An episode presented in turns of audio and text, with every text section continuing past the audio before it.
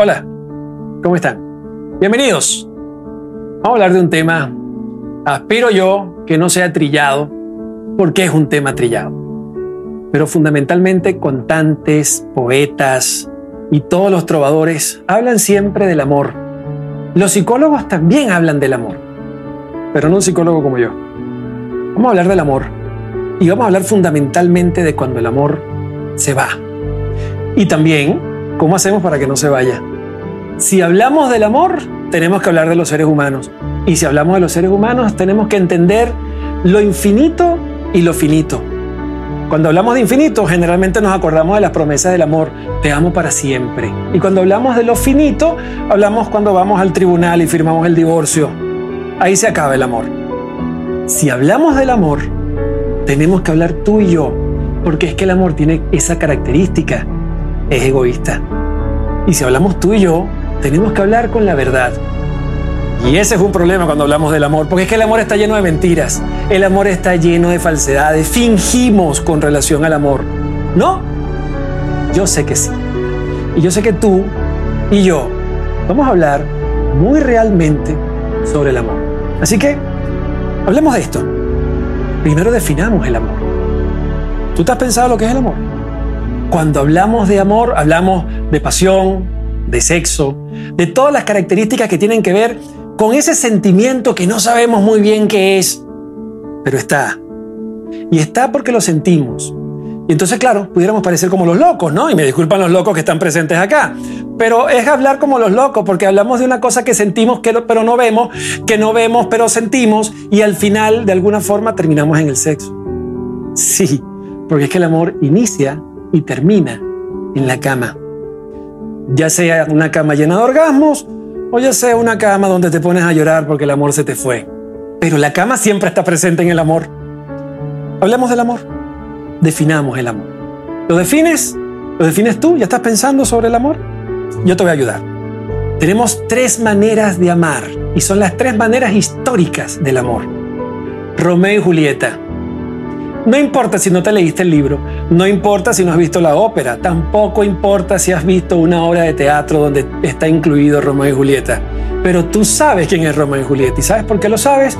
Porque ese es un símbolo del amor. El amor para siempre. El amor hasta que la muerte nos separa. El amor que va más allá de cualquier límite. Y ese amor es trágico, como la mayoría de nuestros amores. Porque nuestros amores generalmente terminan en despechos. Sí, y es terrible, porque no hay nada peor para el amor que el despecho. Claro, Romeo y Julieta no terminaron así, ellos terminaron muertos. ¿Qué, muerto está despechado? Ninguno. Pero así muchas veces son amores. Tú no te has puesto a, a decir, por ejemplo, yo te voy a amar y te voy a amar hasta que la muerte nos separe. Romeo y Julieta. O te voy a amar eternamente, te voy a amar para siempre, incluso te voy a amar más allá de la vida. Romeo y Julieta. Esos amores nos los enseñaron. Ese tipo de amor es una definición de amor. Lleno, completo, integrado, comprometido y hasta que la muerte nos separe. Pero hay otra definición de amor. Las nalgadas. Sí, las nalgadas. ¿Qué tiene que ver las nalgadas con el amor? Bueno, tu papá o tu mamá seguramente te dieron nalgada. En mi caso me dieron correazo. Pero no hablemos de eso. Hablemos del amor con la violencia.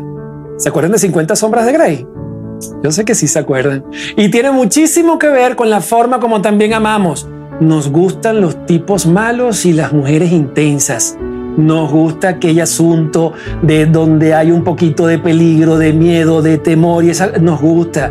Si el tipo es medio malo, se sonríe, tú sabes, seductoramente. Si la tipa está operada, está chévere, está buena, como uno dice y uno la mira y te mira así, tú sabes cómo resabia. Esa te gusta a ti.